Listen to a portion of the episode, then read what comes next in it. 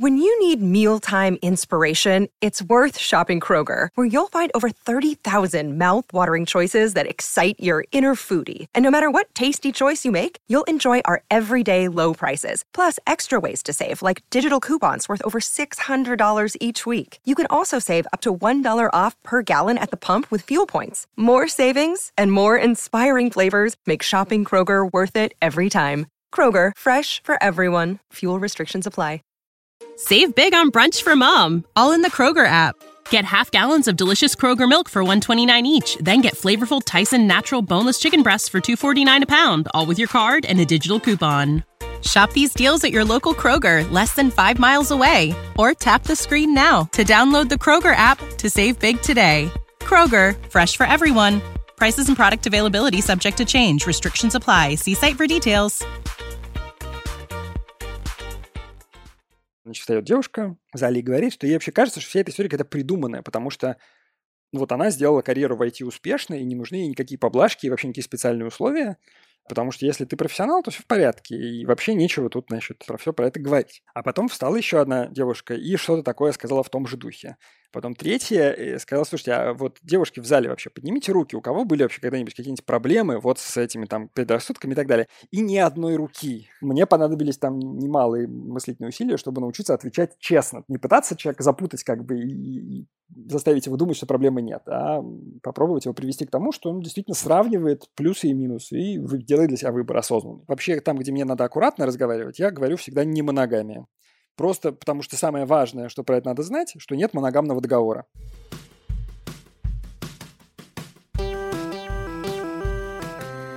Всем привет! Меня зовут Кристина Вазовский, и это «Провал» — подкаст о ситуациях, в которых что-то пошло не так. Я хотела сказать вам спасибо за то, что вы слушаете подкаст, за то, что вы поддерживаете меня на Патреоне, что вы ставите комментарии, оценки, подписываетесь на нас в социальных сетях и репостите все в сторис. Мне дико приятно, правда, ваша поддержка очень-очень важна. И как раз ощущая вот эти вот лучи бесконечной поддержки, я и моя команда, мы решили запустить новый подкаст-проект. Проект называется «Толк», и это сервис, по оптимизации жизни подкастера, а если проще, по монтажу и созданию джинглов. Вы можете зайти на наш сайт service.talktalk.me и загрузить там свои аудиодорожки и джинглы-перебивки или заказать джингл у нас, написать комментарии, то есть загрузить ваше аудио, и через 4 дня мы вернем вам готовый, классно смонтированный, супер звучащий подкаст – если вы сейчас монтируете и умираете от того, сколько это занимает времени, как это больно, или вы только задумываетесь о подкасте, понимаете, что вы не хотите тратить часы своей жизни на изучение нового такого вот специфического скилла, зайдите на сайт, посмотрите, пожалуйста. Мы очень старались сделать все круто, красиво и удобно. Если у вас будет какая-то обратная связь по толку, пишите мне, пожалуйста, где хотите, все мои контакты есть в описании подкаста. Ладно, не буду вас больше мучить. Давайте слушать подкаст. Сегодня очень-очень-очень крутой выпуск. Поехали!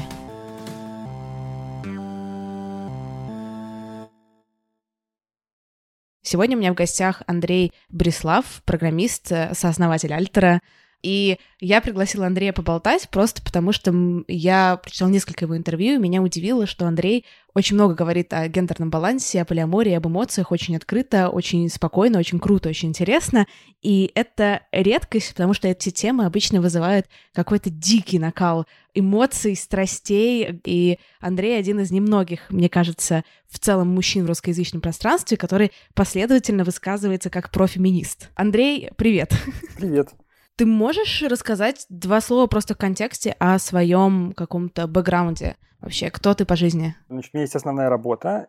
Я работаю программистом, руковожу отделом в компании JetBrains. Делаю язык программирования Kotlin. И это та работа, которая занимает у меня больше всего времени в неделю. Параллельно, вот я, как ты сказал, сооснователь Альтера. Это сервис по подбору психологов, психотерапевтов. Мы помогаем людям найти такого психолога, который действительно поможет делаем качественную психотерапию доступной для широкого круга людей. Кроме этого, я люблю рассказывать, какие мысли мне приходят в голову, по возможности той аудитории, которой это интересно.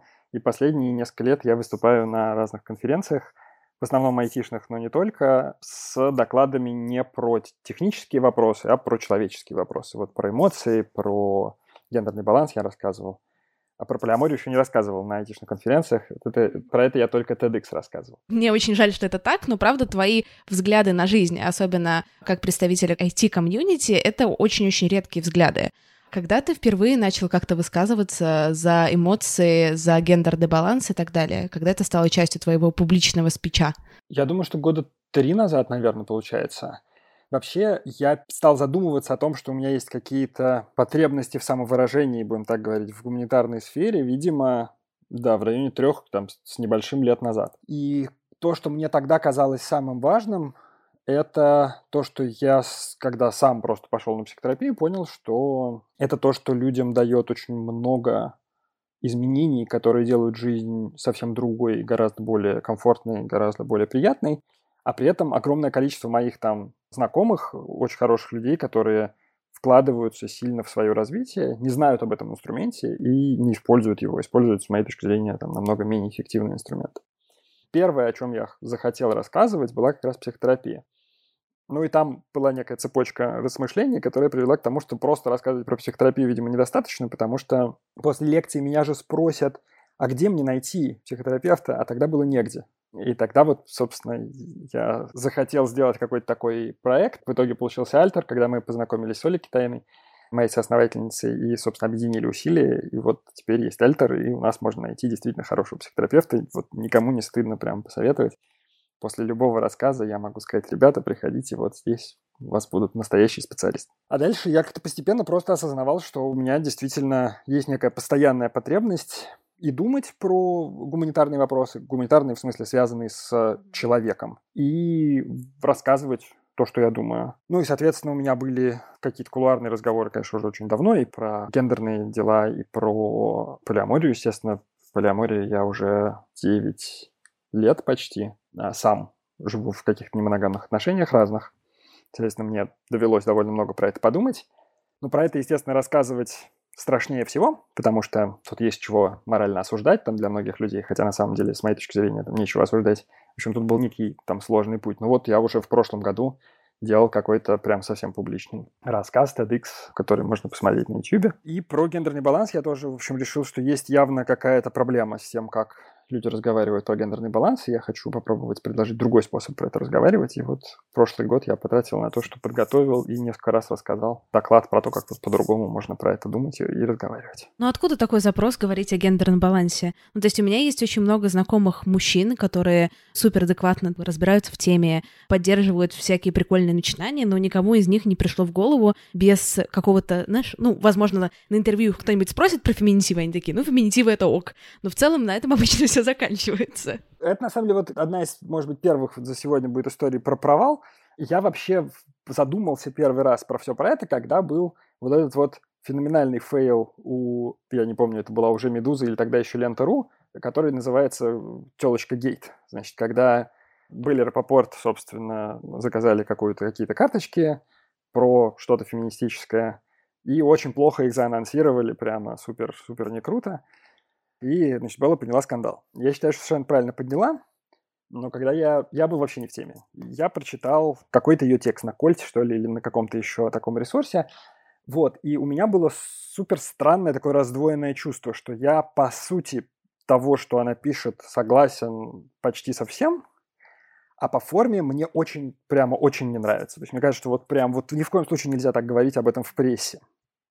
То есть у меня вот прям было очень большое желание это перевести, потому что я согласен с, со всеми основными мыслями, перевести это на такой язык, на такой способ выражаться, который мне вот нравится. И я, ну, это делал как-то в кухонных разговорах, то есть не писал никаких текстов про это, вообще ничего такого не делал особенно. Но постепенно вот у меня там складывался какой-то набор высказываний про это, еще чего-то. Я общался с какими-то людьми, которые тоже были погружены в это все, там, ближе к политическому активизму. И постепенно вот я понял, что я прямо хочу, чтобы это делалось как-то по-другому. И несколько лет назад мы прямо там собрали небольшую аудиторию, совсем небольшой круг людей. Я аж рассказывал там какой-то свой взгляд на то, как бы это хорошо было делать, без ненависти, без ксенофобии, без, э, собственно, конфликтности, а вот как-то иначе. Я на всякий случай скажу, что несмотря на то, что мне вот не нравится, когда люди как бы конфликтно разговаривают о таких вопросах, это не значит, что я считаю, что так ни в коем случае нельзя делать. Значит, на самом деле очень сложный вопрос там, если не будет вот политических активистов, которые борются, будет ли вообще какой-то прогресс в этом направлении. Вполне возможно, что не будет. Поэтому я никому не запрещаю так делать, но вот сам хочу делать иначе. И вот тогда у меня, в общем, получился там часовой какой-то разговор про то, что вот я хочу как-то совсем иначе информировать людей, а не предписывать им ничего, там, не вините никого, не выгорать, как очень многие активисты выгорают в процессе, Вскоре после этого случился уже мой собственный фейл, когда я понял, что всякий раз, когда я, значит, в какую-то дискуссию про гендерные вопросы вступаю, мне становится довольно быстро очень плохо. Я очень расстраиваюсь, в этих дискуссиях много агрессивных людей, как э, со стороны тех, кто поддерживает какой-то там левый дискурс, неважно, феминистический или еще какой-нибудь, так и со стороны людей, которые, наоборот, значит, его пытаются как-то опровергать. В общем, все это ужасно и очень неприятно. Я на какое-то время перестал разговаривать, Потом прошло какое-то время, но ну, я, может, немножко отдохнул как-то, или, может, как-то изменилось мое вообще отношение к этому всему, как-то я это все переработал.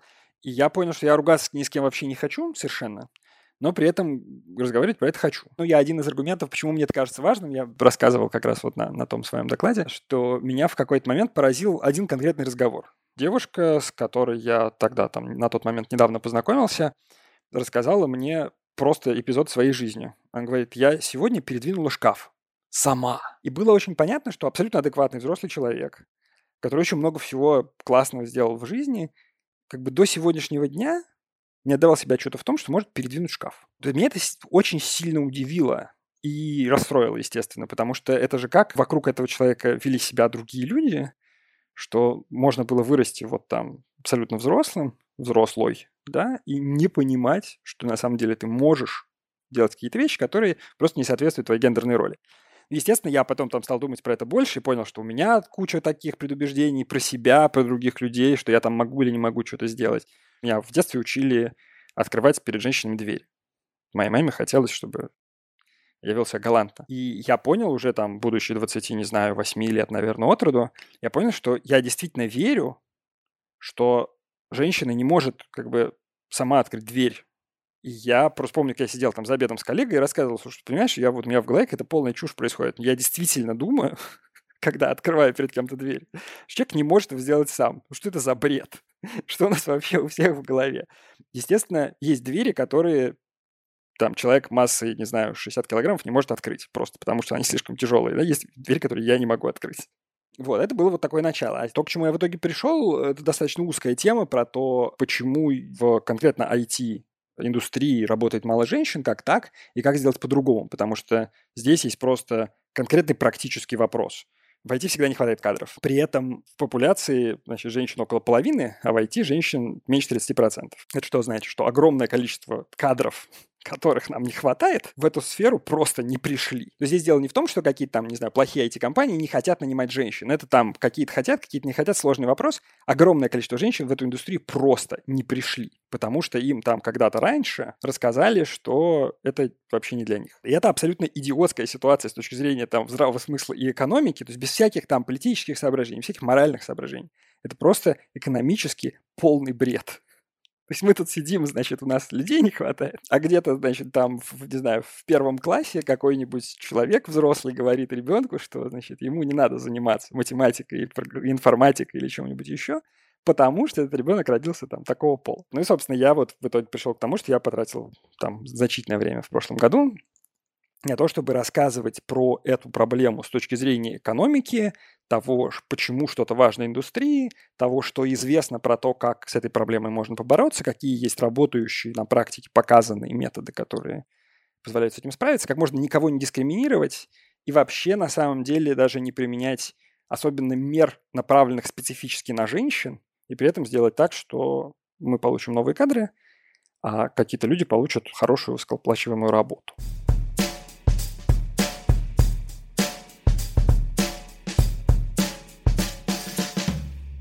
Мне всегда так грустно становится, что даже когда речь идет о каком-то гендерном балансе, о гендерном дискурсе, о феминистском дискурсе, все равно в борьбе за женские права всегда с большей удовольствием слушают мужчин, нежели женщин. Ну, я не знаю, возможно, ты со мной поспоришь, но я часто встречала, когда я, например, какие-то кидаю подкасты про феминизм своим друзьям и так далее, я понимаю, что на них лучше повлияет, если я кину им подкаст с мужчиной, который про это говорит, они ему больше поверят, чем про тот же подкаст с женщиной.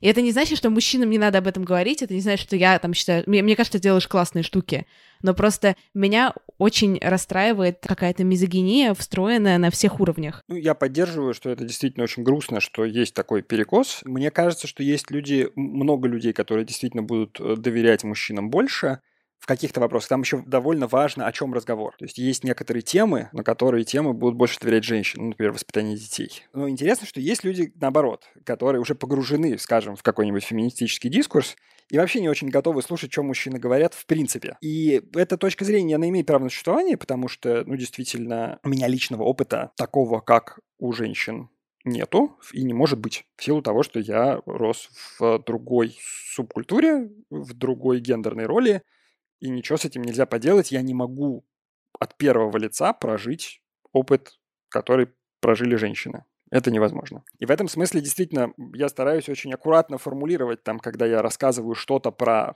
то, что могут переживать женщины, я всегда стараюсь говорить, что либо вот мне это кто-то рассказал, либо, ну, вот я могу себе представить. И у меня там один из докладов, как раз первых, который я делал вот на эту самую тему про экономику, я там где-то не очень хорошо сформулировал, и ко мне подходили потом после доклада, как раз говорили, что очень странно, что ты как-то говоришь от имени женщин, хотя ты не очень понимаешь, что там может происходить. я, в общем, поправил там еще формулировок там, где я сам не заметил, и, в общем, стало лучше. И это ну, тоже, кстати, характерный достаточно фейл. То есть вот, по-моему, первый доклад, который я читал, он был такой довольно неудачный. То есть много кому что не понравилось. И к третьему или четвертому разу я практически со всеми проблемами справился, которые в нем были. Но был еще забавный момент, на самом деле, с тем же самым докладом, когда я на айтишной конференции для руководителей тоже рассказывал этот доклад там, про экономические соображения, про то, что нам нужны люди, про то, что вот если так и так сделать, то там женщины смогут раскрыть свой потенциал в IT, и будет их больше, и будет нам лучше.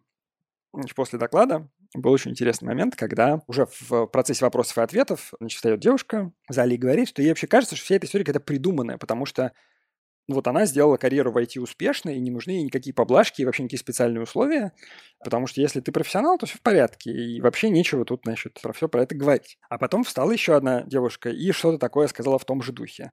Потом третья э, сказала, слушайте, а вот девушки в зале вообще поднимите руки, у кого были вообще когда-нибудь какие-нибудь проблемы вот с этими там предрассудками и так далее. И ни одной руки.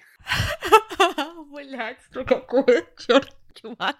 Я тебя обнимаю вот так вот. Спасибо, да. Это было, конечно, неприятно. Я на месте, в принципе, сориентировался и сказал, что, ну вот смотрите, то, что мы сейчас наблюдаем, называется ошибка выжившего, инструкция по применению. Значит, вот соберите в зале тем лидов из IT, и спросите, у них были ли у них проблемы с карьерой. Да? Ну, с большой вероятностью у них проблем с карьерой было меньше, чем у всех остальных людей. Я думаю, что на самом деле в зале были люди, которые могли бы что-нибудь вспомнить, если бы захотели, но понятно, что в любом случае это люди, которые добились успеха, им может казаться, что проблем никаких нет. Важно-то не то, что никому не удалось добиться, да, кому-то удалось. Дело в том, что таких женщин на практике супер мало, в смысле гораздо меньше, чем в популяции. И тут вопрос не в том, там, хорошо это, плохо, а просто кадров не хватает. То есть можно даже не вдаваться, там, плохо эта среда себя ведет, там, хорошо эта среда себя ведет, она там меритократическая или нет, это не важно, нам кадров не хватает. Я, конечно, после этого там неделю ходил несчастный, и мне было очень обидно, что я старался как-то, ну, что-то полезное сделать, а тут приходят люди, как бы, казалось бы, как раз те, кто представляет ту группу, значит, за которую я пытался что-то хорошее сказать, и сказали мне, что это все не нужно. Но потом я осознал, что на самом деле ничего подобного. То есть, во-первых, нет на самом деле такой, ну, настоящей общности женщины, да, и настоящей общности мужчины тоже нет. Каждый человек в этом зале – это самостоятельный человек. Может себя идентифицировать с какой-то социальной группой, может не идентифицировать с социальной группой. То, что какая-то женщина считает, что то, что я говорю, не полезно женщинам, это ее личное мнение, это не мнение всех женщин. Я вот, например, не люблю, хотя там я феминистка, я об этом как бы открыто говорю и так далее, но я не люблю вступать как раз в какие-то публичные дискуссии, потому что есть вот ряд вопросов и вот вроде этого из серии, но у меня-то все хорошо, и у подруг моих все хорошо, у нас ни, мы никогда с дискриминацией не сталкивались. Мне всегда очень сложно на них отвечать, потому что вот просто сложно морально. Ну, в плане, понятно, что здесь можно ответить про ошибку выжившего, но это как будто все равно, когда ты видишь, что собеседник такой, ну, ошибка выжившего, да, конечно. Это очень не- неприятно. И когда ты, у тебя нет какой-то аргументации, которой ты можешь убедить человека хотя бы теоретически. Да, это вообще сложная достаточно история. Я вот не дали как вчера обсуждал такой феномен, тоже связанный, с моей точки зрения, с провалом.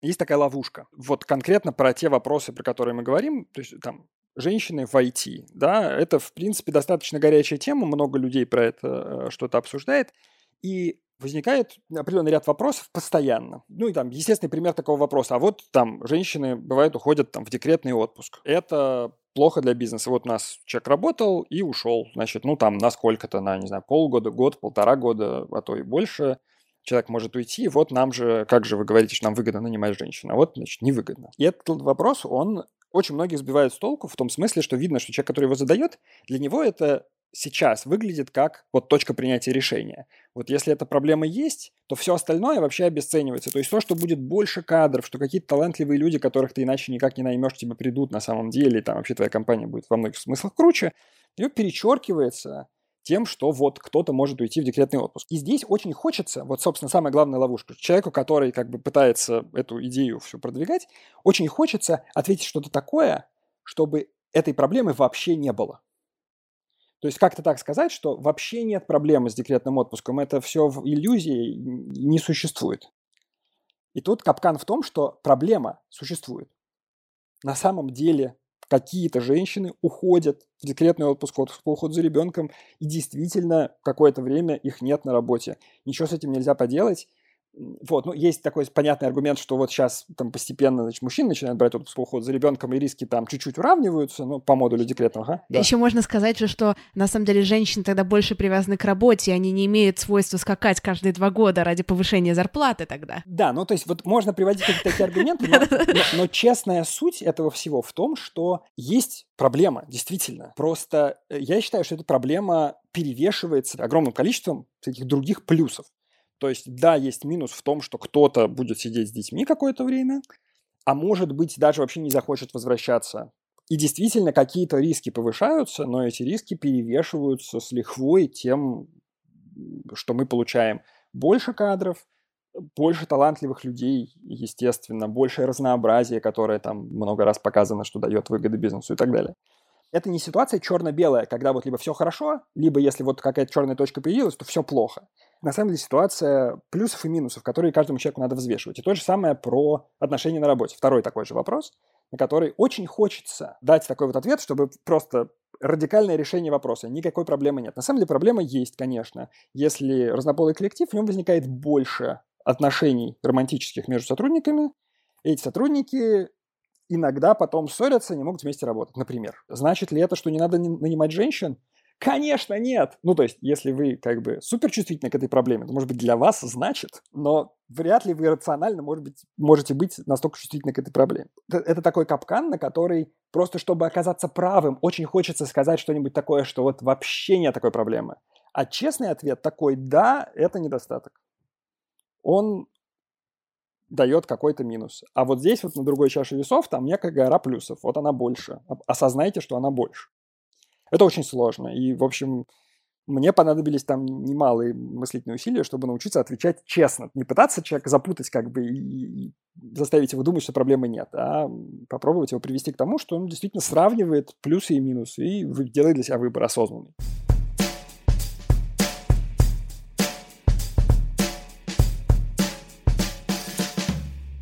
Ты мне вроде ответил на мой вопрос, а вроде не до конца меня убедил. Все равно не вижу той точки, потому что мне кажется, что карточка какой-то кейс на медузе условный, да, и какой-то инсайт по поводу двери, это не то чтобы супер какой-то прям сильный толчок, чтобы вау, все, я пошел рассказывать. Какие у тебя были взгляды на все вот это вот 20 лет назад? До того, как я стал про это думать плотно, мне точно не нравился в феминистическом дискурсе перекос в сторону там исторической вины и вот такого рода вещей. Он мне сейчас не нравится. Если мне задают вопрос, феминист ли ты, я всегда отвечаю нет, потому что нет. Э, на самом деле. Э, когда меня спрашивают, про феминист ли я, я, значит, лезу в словарь и пытаюсь понять, а да или нет. Потому что я... Я тебе здесь шесть раз назвала про феминистов, как бы не ну, спросив. Тут, такое дело, да, то есть ты меня не спрашивал, поэтому я как бы не. Поэтому ты не, не стал со мной спорить. Ну, правильно, не спорь со мной, это хороший выбор. То есть тут э, на самом деле понятно, что я довольно активно выступаю за гендерное равенство, за равноправие и тому подобные вещи, но меня очень расстраивают все эпизоды, когда я вижу, что, скажем, феминистки как политизированная группа борются за власть с мужчинами, да, то есть вот это вот прям такая конструкция. Мне это не нравится. Ну, во-первых, я не люблю, когда кто-то борется за власть со мной, потому что я не хочу бороться за власть в этом смысле. Мне кажется, что я тут ни при чем. Мне очень не нравится, когда на меня клеют ярлыки, то есть просто из-за моего пола там считают, что я думаю что-то, чего я могу не думать. Вот, и здесь, наверное, хороший момент объяснить, почему же, собственно, там какой-то текст был аэропорт действительно мог меня там сильно сдвинуть куда-то. Да по очень смешной причине. Это, на самом деле, наверное, личный недостаток. Когда я вижу, что что-то очень хорошее делают не очень, с моей точки зрения, правильно, и я верю, что я могу сделать лучше, мне сразу хочется влезть и поправить. Я уверена, что это может быть очень бесячей для других людей привычкой.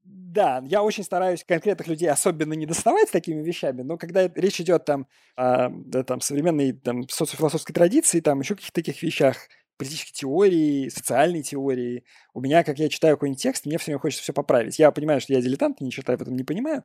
Вот с, э, собственно, вот этой вот историей про дискриминацию и про, ну, в данном случае там Беллы был текст про то, как слова вообще влияют на восприятие. Я вижу, что да, все мысли очень правильные, но как бы донести их правильно не удается. И у меня, видимо, уже была какая-то память, что какие-то такие тексты я уже раньше видел. Мне очень хотелось поправить я стал просто загорелся этой мыслью. Я некоторое время ходил кругами.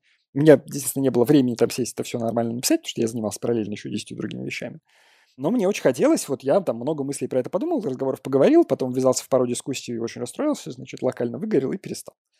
Ну, а история про шкаф, она, это просто иллюстрация, конечно. То есть это просто один пример, который иллюстрирует то, как у меня вообще отношения складывались с женщинами. Я очень чувствителен к балансу ответственности в отношениях. И там, чем дольше я это осознанно стараюсь какие-то отношения строить, тем больше мне важно, чтобы был какой-то баланс. Я интуитивно просто, вот как я сформировался там за детство, отрочество, юность, стремлюсь брать на себя очень много ответственности. И это всегда плохо кончается. Проблема в том, что это такая типа маскулинная позиция. И э, очень многим женщинам легко вписаться вот в такие отношения, где там я беру на себя кучу ответственности. И сейчас я уже прямо максимально осознанно стараюсь фиксировать, где там я влезу в чужую зону ответственности, где на меня пытаются что-то повесить, э, где взрослый человек, с которым я там встречаюсь, дружу, неважно, воспринимает себя как недееспособного. Для меня это все красные флаги. И ну вот тогда, там лет, наверное, сколько, 4-5 назад, я начинал понимать, насколько большое значение это имеет. То есть шкаф сам по себе, он, конечно, в отношениях не очень сильно фигурирует, но вот все вот это ощущение себя недееспособной фигурирует достаточно сильно. И у меня в этом смысле там какие-то сложные вопросы тянутся в какое-то мое детство, там, когда я думал, что мама моя недееспособна, потому что она что-то такое говорила тоже про мы с братом мужчины в доме, там, что-то такое. На самом деле, когда ты чувствуешь, что твой единственный взрослый человек, значит, который о тебе заботится, недееспособен в каком-то смысле, это вообще-то страшно. Я тогда не понимал, что это страшно, но в итоге я вырос с очень резкой аллергической реакцией на вот эту вот недееспособность. Друзья, в этом выпуске мы снова хотим рассказать вам про онлайн-сервис для путешествий to Trip. Если вы сомневались, стоит ли начать им пользоваться, то вот вам еще один плюс. У One to Trip есть внутренняя бонусная валюта – трипкоины – один трипкоин равен одному рублю. Есть несколько способов получить трипкоины на следующее путешествие. Например, при покупке билетов в мобильном приложении OneToTrip вам на бонусный счет вернут до 10% с покупки трипкоинами, которыми можно потом оплатить поездку. Если вы уже покупали что-то в OneToTrip, то вам доступна реферальная программа. За то, что ваш друг установит приложение по вашей ссылке, вам начислят 50 трипкоинов – а если еще и воспользоваться вашим промокодом, то вам 500 трипкоинов, а другу 500 рублей скидки. Максимум рефералкой можно накопить до 50 тысяч трипкоинов, что немало. Тут стоит, наверное, рассказать небольшую историю в качестве примера. Ею с нами поделился реальный пользователь One2Trip. У всех travel-сервисов плюс-минус одинаковые цены на билеты, но трипкоины на бонусном счету могут сыграть большую роль. У героя нашей истории было много трипкоинов на счету, и он планировал отпуск на Филиппинские острова. Всего за все путешествие у ребят вышло 4 перелета, и при покупке каждого из билетов они применили промокод на 2000 рублей из накопленных трипкоинов и сэкономили этим 8000 рублей. Такие дела. Копите трипкоины и путешествуйте чаще с OneToTrip. Все ссылки в описании подкаста. Ты сказал про маму и про то, что она такая, вот вы с братом мужчины в доме, там, вы должны быть сильными, скорее всего, какая-то такая вот риторика классическая, и ты сказал, что это повлияло потом на твои отношения. А как конкретно? То есть ты выбирал себе партнерок, женщин, которые, наоборот, как opposition были, да, как противоположности, или наоборот, в эту же сторону тебе было понятно, что вот женщина, она должна сидеть на стуле? Ну вот к вопросу о провалах, да, значит, я довольно долго, неосознанно выбирал в партнерке женщин, которым нужна была помощь. То есть мне казалось, что вот я, значит, ей как-нибудь помогу. В основном это про эмоциональную какую-то помощь. Мне казалось, что вот я ей помогу, она будет меня за это любить. Так не работает. Совет, да, не делайте так. Это очень плохая идея. Ну, во-первых, благодарность — это очень плохая основа для отношений, потому что там она не создает, опять же, равновесной ситуации и все такое. А во-вторых, эта благодарность, она еще не происходит очень часто. То есть вот первые там довольно много лет я пытался строить отношения вот такие, где я как бы донор, женщина, которая со мной, она вот маленькая, ей нужна помощь, там что-то такое. А на самом деле мне хотелось, конечно, самому тоже иногда быть маленьким, мне тоже бывает нужна помощь и все вот это, и я чувствовал себя дико одиноким, брошенным довольно часто. Потом у меня случайно так получилось, что вот мы познакомились с девушкой, у которой был совсем другой характер, не тот в широком смысле типаж характера, который я выбирал до этого, а такой очень сильный характер с ну, человек, который привык решать свои там вопросы в жизни приложением силы перпендикулярно проблеме. То есть прям так вот нажать и сделать. И это не значит, что там у такого человека нет проблем там или, или вообще так жить очень экологично, в смысле, что самой ей было очень хорошо жить. Это отдельный вопрос, как ей там было жить. Но я просто увидел другой вообще способ смотреть на жизнь. И это было очень интересно, потому что я до этого не понимал, что мне может быть как-то хорошо с таким человеком. Мне казалось, что я вот, типа, мне комфортно, когда я вот этот самый там большой какой-то, значит, защищающий, там, не знаю, помогающий еще какой-то. А тут совершенно другая была диспозиция, и я понял, что это классно. Там отношения сложились тяжело, и это отдельный разговор, провал про полиаморию. Сейчас мы туда еще придем. Да, но это было такое открытие. Прям вот это был прям конкретный момент, там тогда просто это был прямо озарение, такое вот открытие, что вау, человек с сильным характером рядом, это вообще другая история, там есть что-то очень классное, про что я вообще не подозревал, что такое может быть. Я на всякий случай не хочу сказать, что э, женщины, с которыми я встречался до этого, были какие-то слабохарактерные, скорее они были больше похожи на, ну, на меня в смысле там какой-то какого-то больше, больше тревожности, всякой рефлексии, такой не, не, неуверенности, неопределенности, еще чего-то, а здесь прямо вот была такая ярко выраженная напористость, что ли, не знаю, как это правильно сказать. Это оказалось очень круто, что вот мне действительно может быть там классно с таким человеком, это вызывает уважение и какое-то тепло от этого чувствуешь, какие-то моменты, когда там мне самому было не просто защищенность, еще что-то такое. Было очень здорово. И с этого момента постепенно ну, там начались какие-то осцилляции, то есть меня сначала, понятно, бросало в то, что... Ну, я, во-первых, сначала соскальзывал на старые паттерны, потом мне казалось, что все надо делать вот наоборот, это тоже не получалось. В общем, там, в итоге выяснилось, что, конечно, никакими такими супер шаблонными решениями это не, не делается. То есть дело не в том, чтобы человек был там супер ассертивный или наоборот там супер какой-то неуверенный, а в том, чтобы человек подходил к себе достаточно осознанно и там был готов меняться и работать над какими-то сложностями в отношениях, там слышать другого, слышать себя, вот это все. Но это уже новейшая история моей жизни. А до этого вот я там пытался найти какой-то ориентир, пока искал сделать какие-то открытия для себя важные. В общем. Ровно на это как повлияла вот эта история конкретно про то, что там мама считала абсолютно правильным распределение гендерных ролей, я не знаю. Мне вот сложно сказать. Я в терапии этим не занимался и сам просто не думал про это. А факт таков, что просто сама мысль о том, что мама там, считает себя недееспособной, меня в детстве как-то напрягало. Ну, а сейчас просто вот раздражает. Раздражает в женщинах или в маме, или ну, в маме во просто всех смыслах? катастрофически. То есть я в этом смысле вот это публично извиняюсь перед мамой, потому что на каких-то совершенно безобидных вещах меня это триггерит, я просто завожусь совершенно неадекватно. Вот, но это тоже надо над этим работать. А в женщинах, в, ну и вообще в других людях, которые, ну, определенным образом, скажем так, демонстрируют свою недееспособность, да, меня раздражает. Причем, ну, есть, понятно, случаи, когда человек там нуждается в помощи и говорит о том, что ему нужна помощь, нет никаких проблем. Вот, когда человек говорит, что он в принципе, типа, недееспособен и так и должно быть, вот в этом месте у меня бывают проблемы.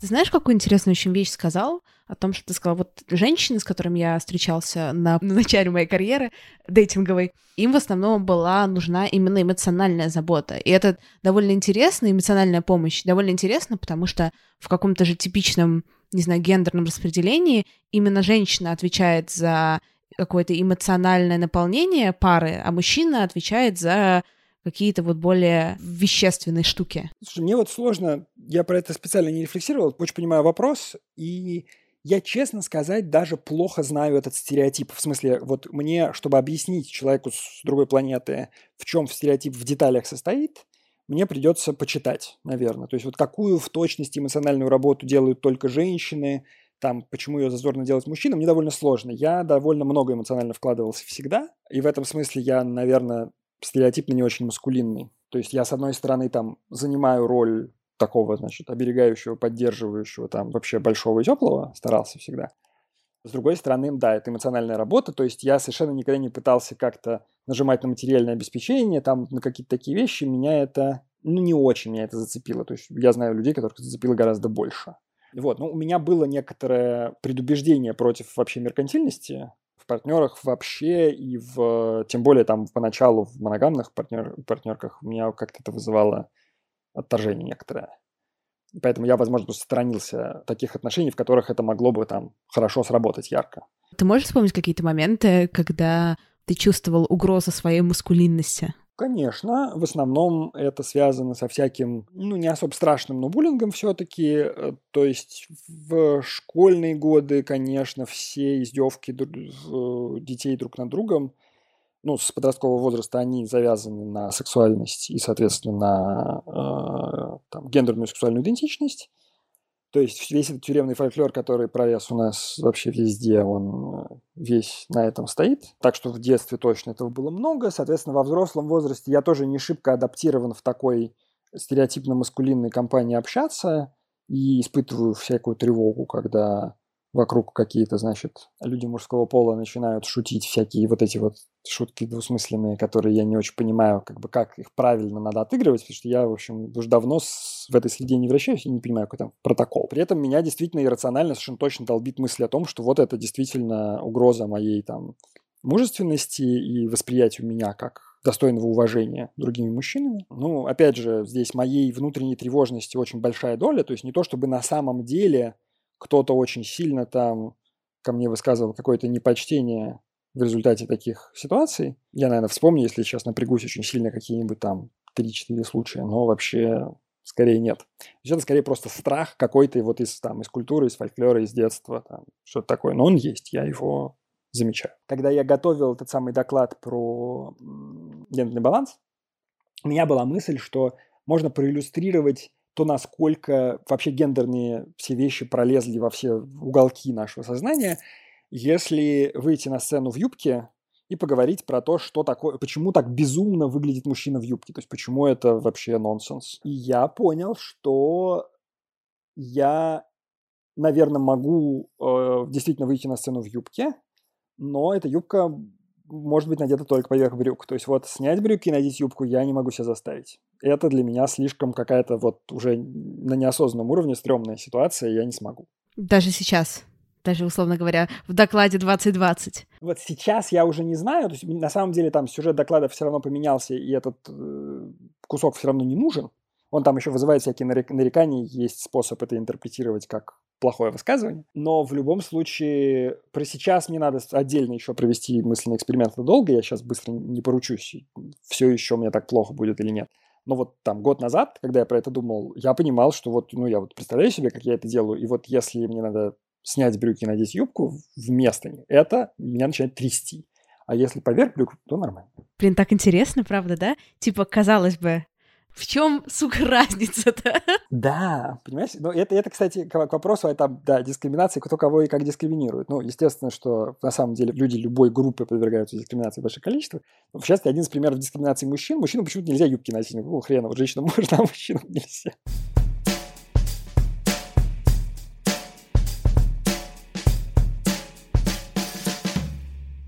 Давай с тобой поговорим про полиаморию. Вот, кстати, о дискриминации. Очень хорошо, про полиаморию. Просто такой факт, как бы красивый переход из эм, разговоров про гендерные в разговоры про полиаморию. Значит, не всем это очевидно, но вообще-то не моногамные люди — это сексуальное меньшинство. Со всеми аспектами дискриминации сексуального меньшинства. То есть все привыкли думать, что какие-нибудь ЛГБТ, неважно, гомосексуальные люди, еще какие-нибудь, а вот э, люди, которые не придерживаются моногамных предписаний, тоже сексуальное меньшинство. А, то, точно так же они там подвержены осуждению, законодательство их дискриминирует, и там куча всего такого происходит. К вопросу о том, значит, вот что раз я вот вроде там обеспеченный, образованный белый мужчина, а вот, значит, раз Это немножечко гуглим слово интерсекциональность. Да, совершенно верно. Так что вот теперь мы, когда мы придали этому достаточный, так сказать, политический и социологический, наверное, аспект, можем поговорить да, про полиаморию. Когда ты начал об этом говорить, и почему для тебя было важно начать об этом говорить? Слушай, я помню, как я начал об этом говорить, ну, более-менее незнакомым людям.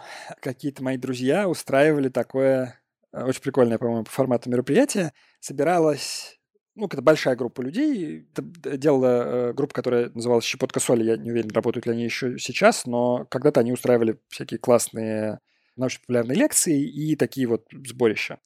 Вот, на одном сборище, значит, был такой формат, что вы можете записаться, вообще прийти на это сборище, если вы готовы сделать трехминутный доклад про что угодно трехминутное выступление, даже не обязательно доклад. Можно было там, не знаю, видеоролик из интернета показать. Что-нибудь сделать три минуты. Ну, я уже в этой компании как-то более-менее общался. Там, естественно, она большая, я всех не знал, но там был какой-то круг приятных людей. Я подумал, что... А вот интересно было бы сделать каминг-аут. Взять вот на, на эту группу людей, рассказать про мою полиаморию, не моногамию. И я действительно пошел так и сделал. Кто-то был шокирован, конечно, кто-то нет. Мне понравилось. То есть это был такой эксперимент в чистом виде. Я понимал к этому моменту, что да, что это вот сексуальное меньшинство, и что это прятать э, в принципе, неприятно. То есть вообще все время бояться, что кто-то про меня что-то такое подумает и будет меня осуждать. Очень неприятное состояние. В этом смысле открытость, она спасает, потому что все ну, в некотором смысле известно заранее. Но это такая теоретическая конструкция, а просто прийти вот и кому-то рассказать, это довольно страшно. Я вот тогда попробовал, ну, в достаточно безопасной компании. То есть там, в общем, было понятно, что прям уж совсем плохих вещей мне никто не скажет. Ну, то есть для тебя это такой был, ну, как бы личный борьба с каким-то личным дискомфортом, как первый шаг, а потом уже пошло-поехало. Я, честно сказать, вот прям вот искренне, я не помню настоящую мотивацию. То есть точно это было некоторое подкрепление, но думаю, что две мотивации основные. Это вот то, что я рассказал, и второе, это то, что я знаю чего-то, чего другие люди не знают, и люблю быть таким вот экспертом, который знает чего-то, чего другие не знают, про это рассказывать. Вот мне это нравится. Тоже такая у меня нарциссическая черта есть. В чем условно отличие полиамории от открытых отношений или от этичной немоногамии, от немоногамии и так далее? Или это все, в принципе, один и тот же помидор, просто разного сорта, который по-разному называется? Слушай, это вот очень хороший вопрос, да, вот и у меня просто прям прямая аналогия, когда начинаешь разговаривать про психотерапию, первое, что спрашивают, значит, в чем отличие между там психиатром, психоаналитиком, психотерапевтом и психологом? А вот я сейчас про это не буду говорить, но там полная каша в терминах, и здесь тоже полная каша в терминах. В словаре еще худо-бедно там понятно, что, что значит, а в головах у людей вообще катастрофа. Когда я пошел в Тиндер там несколько лет назад, я сначала написал у себя в профиле, не помню, то ли открытые отношения, то ли свободные отношения, свободные отношения. И выяснилось, что значительное количество людей не знают, что такое свободные отношения в смысле, просто считают, что это моногамные отношения, в которых в каком-то смысле есть какая-то свобода, не знаю, в какая.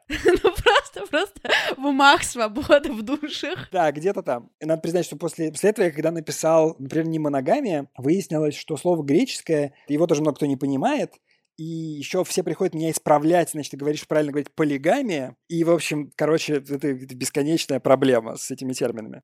Но я давай расскажу просто то, что я сам использую и, и почему так. С одной стороны, самый, наверное, распространенный вот среди таких типа продвинутых людей в современной России – это слово полиамория. Вообще, насколько я понимаю, буквально это такая философская концепция про то, что один человек может испытывать романтическую любовь к нескольким другим людям параллельно. Это не то чтобы форма отношений, я, насколько я понимаю, вот исходное значение этого термина, даже не форма отношений, а просто такое признание того факта, что любить можно одновременно нескольких людей. При этом, ну, как форма отношений, на самом деле, я думаю, что разные люди будут говорить разное про то, что это означает, но в любом случае это какие-то параллельно существующие романтические отношения с разными людьми. Вообще, там, где мне надо аккуратно разговаривать, я говорю всегда не моногамия. Просто потому что самое важное, что про это надо знать, что нет моногамного договора. Это никакой там несложный термин, это просто отрицание наличия моногамии. Да? То есть все, что угодно, просто без моногамного договора. Дальше там какие-то конкретные детали, это уже там мои индивидуальные аспекты, а не моя принадлежность к какой-то там значит, церкви внутри этой самой немоногамии. Есть прекрасная картинка про все разновидности этих самых там немоногамных отношений. Когда я ее показывал на одном из докладов, значит, она вызывает такой нервный смех у аудитории, потому что она огромная, ее невозможно прочесть. Я обычно, значит, ее показываю, жду несколько секунд, пока все испугаются, потом говорю, вам не нужно это понять. Просто, просто поймите, что термины сложные. Все. Наверное, этичная немоногамия — это наиболее точный термин, который вот мне ближе всего. Просто там долго говорить, еще слово этичное не все понимают. Но суть в том, что да, значит, нет моногамного договора, и при этом я для себя считаю этичным такую ситуацию, когда участники отношений договорились осознанно и свободно о том, что у них будут такие отношения без моногамного договора и с такими-то там ограничениями, которые они придумали. Это делает всю эту историю этичной. Во многих разговорах, когда там начинают спрашивать про полиаморию, и на самом деле мы там между собой с партнерами иногда тоже говорим слово полиамория, но не имеем в виду при этом никакой там специфической формы отношений, имеем в виду просто, что вот не моногамные отношения какие-то. Это же правда может выглядеть внутри очень по-разному. Я никогда не состояла в романтических отношениях с несколькими партнерами параллельно какое-то хоть долгое время. У меня есть гипотеза, что договор может быть очень разным. Условно говоря, договариваешься со своими партнерами, если там появляется новый партнер, ты с ними их там знакомишь, не знакомишь. Как у тебя это работает и как она трансформировалась? Я думаю, у меня есть гипотеза, что она опять же как-то преломлялась за эти годы, за 9 лет? Там точно что-то изменилось. Да, трансформировалось. Ну вот самое главное изменение, которое случилось, я начал с того, что думал, что вот у меня есть несколько отношений, они все разные, их невозможно между собой сравнивать, никакие из них не более важные. И когда меня об этом спрашивали, я так и говорил, что вот ну, отношения разные, я не понимаю, как их сравнивать. Но потом я лет через пять, значит, оглянулся назад и понял, что у меня практически все время были какие-то центральные отношения. Они так специально не назывались, но это были какие-то отношения, в которых я там вкладывал максимум усилий больше, чем во всех остальных, в которых были там долгосрочные планы, еще что-то. В общем, какие-то отношения сильно выделялись среди остальных. Это не значит, что остальные отношения были неценные, там, что я ими не дорожил, еще что-нибудь такое, но вот они были не такими, как какие-то одни. И это был, на самом деле, такой переломный момент когда я это понял, там это была некая драматическая ситуация, когда мы расстались с девушкой, которая была мне очень дорога. Я там полгода ходил очень грустно и много думал. В процессе этого думания я осознал, что да, действительно, центральные отношения у меня всегда были, и, наверное, как-то смешно притворяться, что их нет, ну, потому что они есть.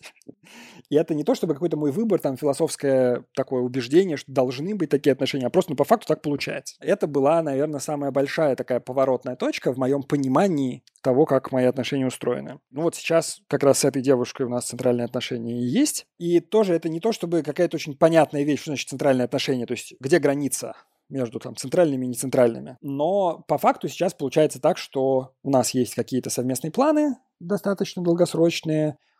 Эти отношения сейчас самые длительные из тех, которые у меня есть. Ну вот у нас есть ощущение, что они какие-то вот выделены. Были сложности, когда я встретил другую девушку, с которой тоже были какие-то очень значимые для меня отношения, и стало понятно, что вот, а вот у меня могут появиться вторые центральные отношения, чтобы это не значило. Это был очень большой стресс и кризис и, и, и все остальное, потому что было важно исходно для вот моей партнерки, что это именно центральные отношения между нами, для нее это было существенно. И когда оказалось, что вот они могут перестать быть единственными, это был очень сложный год, когда мы там работали вместе над тем, чтобы разобраться, что происходит, ходили на семейную терапию, много разговаривали, ну, выбрались. В общем, как-то в итоге, к сожалению, те вторые значимые отношения развалились совершенно не из-за того, что происходило у нас здесь. Еще один важный поворот был, когда я открыл для себя дейтинг в интернете, то есть возможность знакомиться с людьми, которые у меня не в социальном кругу где-то встретились, а которые мне вот понравились из очень большого множества людей. Я очень сильно этим увлекся. Мне очень понравилось, что я могу узнавать каких-то людей, у которых абсолютно другой бэкграунд, другая жизнь. Мне было страшно интересно, очень нравилось. все вместе. Нравилось там знакомиться, нравилось чувствовать, что я кому-то нравлюсь, узнавать личную историю, как-то сближаться. Я, у меня был период длинный, когда я ходил там на пять первых свиданий в неделю. Это полное безумие, никому не рекомендую. Для здоровья не очень полезно. Ты можешь какие-то вспомнить провалы, связанные с полиаморией? В самом начале я очень стыдился. Ну что это вообще какая-то такая штука, на которую никто никогда не согласится, и что это какая-то моя странная особенность, я хочу чего-то не того, люди меня не поймут. Я вот в своем TEDx рассказывал, просто представьте себе такая вот история, да, значит, я там куда-нибудь, не знаю, пришел, понравилась мне девушка, и я такой подхожу к ней, говорю привет, вот мне очень понравилось, я встречаюсь с другими девушками, э, хочешь познакомиться? Ну и вот можете себе представить, как бы, какая, ну, такая самая естественная реакция на это может быть, типа, ну, ты встречаешься с другими девушками, ну, иди к ним, что ты вообще пришел ко мне? На самом деле, конечно, все не совсем так происходит, но, э, если честно, если знакомиться с кем-то вот, ну, типа на улице, в компании, там еще где-то, то с огромной вероятностью натыкаешься на человека, которому это не подходит. И тут как бы дело не в том, что там ты предлагаешь что-то, не знаю, предосудительное, там, аморальное, а просто ну, человеку это не подходит. Значительное количество людей выбирает для себя не полиаморию, никакие другие немоногамные отношения, а моногамию. Им так комфортнее. И они имеют на это право. Соответственно, ну, знакомиться на улице в этом смысле не вариант, потому что тратишь очень много энергии, а по факту угадать там по глазам, как бы кому это в принципе подходит, вот для себя это вообще... По форме носа. Да, кто... Полиамор ты или нет, тест на восе. А, да, это совершенно невозможно. Поэтому я в итоге пришел к совершенно обратной истории, когда исходно я очень стеснялся рассказывать, и у меня были эпизоды очень неприятные, когда я настолько стеснялся, что рассказывал поздно. И это было разочарование, там, обида, боль, и мне очень стыдно за эти эпизоды. То есть я сейчас делаю так, чтобы по возможности девушка узнала о том, что у меня не моногамия, до того, как мы встретились. То есть вообще Тиндере, если я разговариваю, там в пределах первых пяти реплик я обязательно спрашиваю явно, у меня в профиле написано, конечно, но там никто не читает ничего, поэтому я спрашиваю явно, вот, смотри, у меня в профиле написано, как ты к этому относишься. И оказалось в итоге, что стеснялся я исходно совершенно зря, потому что делать надо наоборот, людей очень много, город большой, и проблема не в том, что я никому не понравлюсь, а в том, что потенциально поговорить можно вообще с огромным количеством людей, это просто невозможно. Поэтому чем понятнее и раньше я расскажу про то, что для меня важно, тем быстрее мы разойдемся с теми людьми, которым это не подходит, неинтересно, не нравится и так далее, и останутся только те, с кем действительно могут получиться отношения.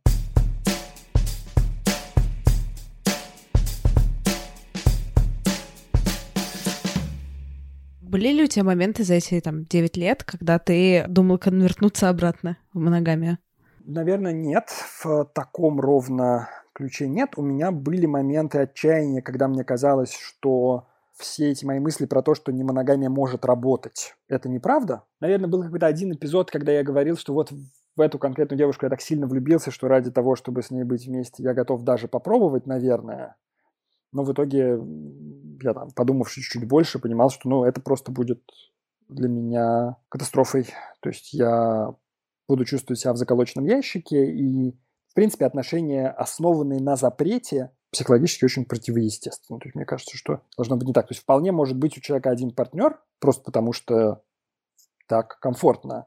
Но если есть принципиальный запрет и чувство вины за то, что тебе нравится кто-то другой, или ты там встречаешься с кем-то другим, то это для меня проблема. Были у тебя ситуации, когда ты понимал или, может, понимал через постфактум, что твоим партнеркам не подходил формат там не моногамии, но когда они такие, ну, ладно, я там его переделаю, или я там его не переделаю, но я там его люблю, мне он мне нравится, поэтому я вот в этом побуду. Просто невероятное количество раз это все было. Очень много случаев, например, таких. Я недавно закончила сложные длительные отношения я боюсь или там не хочу в длительные отношения, хочу какой-нибудь легкости, не моногамия, как хорошо. Вот тут значит, меньше обязательств, как бы, как хорошо. Для нас свободного пробега таких людей примерно три месяца. Через три месяца они оказываются в моногамных отношениях, с кем-нибудь, естественно, не со мной. Ну, fair enough. И, в общем, из, ну, из тех из них, с кем у меня сохранился какой-то контакт, к сожалению, довольно многие оказываются в отношениях того же типа, что у них были до этого, то есть повторяют то, что им не нравилось с новым партнером. Ну, это просто естественно. То есть мы, на самом деле, все люди достаточно тяжело меняются, и просто выйти из каких-то отношений недостаточно для того, чтобы поменять себя и в следующих отношениях по-другому функционировать.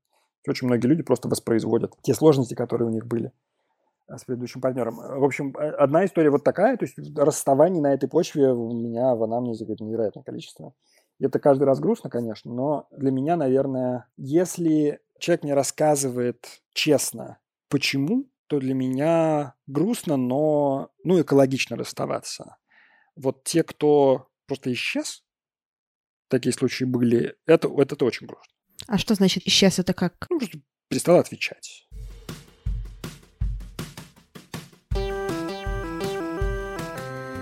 С вами была Кристина Вазовский, и это был «Провал». Спасибо большое, что дослушали до конца. Напоминаю, что оценочки в iTunes и вообще во всех остальных приложениях и звездочки по-прежнему важны. Еще напоминаю, что у меня есть Инстаграм, и я там пощу какие-то смешные истории, дополнительные моменты, рассказываю про свою жизнь.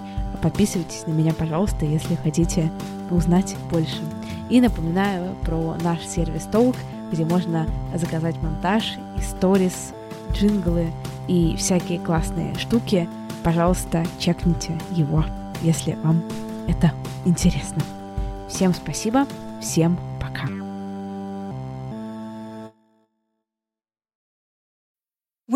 Need mealtime inspiration, it's worth shopping Kroger, where you'll find over 30,000 mouthwatering choices that excite your inner foodie. And no matter what tasty choice you make, you'll enjoy our everyday low prices, plus extra ways to save, like digital coupons worth over $600 each week. You can also save up to $1 off per gallon at the pump with fuel points. More savings and more inspiring flavors make shopping Kroger worth it every time. Kroger, fresh for everyone. Fuel restrictions apply. Prescription products require completion of an online medication consultation with an independent healthcare provider through the LifeMD platform and are only available if prescribed. Subscription required. Individual results may vary. Additional restrictions apply at lifemd.com. Read all warnings before using GLP 1s. Side effects may include a risk of thyroid C cell tumors. Do not use GLP 1s if you or your family have a history of thyroid cancer. If you've struggled for years to lose weight and have given up hope, did you know you can now access GLP 1 prescription medications through LifeMD? LifeMD is now offering eligible patients online access to GLP 1s, the breakthrough prescription medication that can help you lose body fat and weight. Listen to what people are saying. Probably the easiest thing I've ever done. The medication comes in the mail and it's very easy to use. I've been able to live my normal lifestyle and I've lost 20 pounds already and I've never felt better. It changed my life. And here's the best part your insurance may cover 100% of the cost of your medication. So go to trylifemd.com to have your eligibility checked right now. Get started today at trylifemd.com. That's T R Y L I F E M D.com.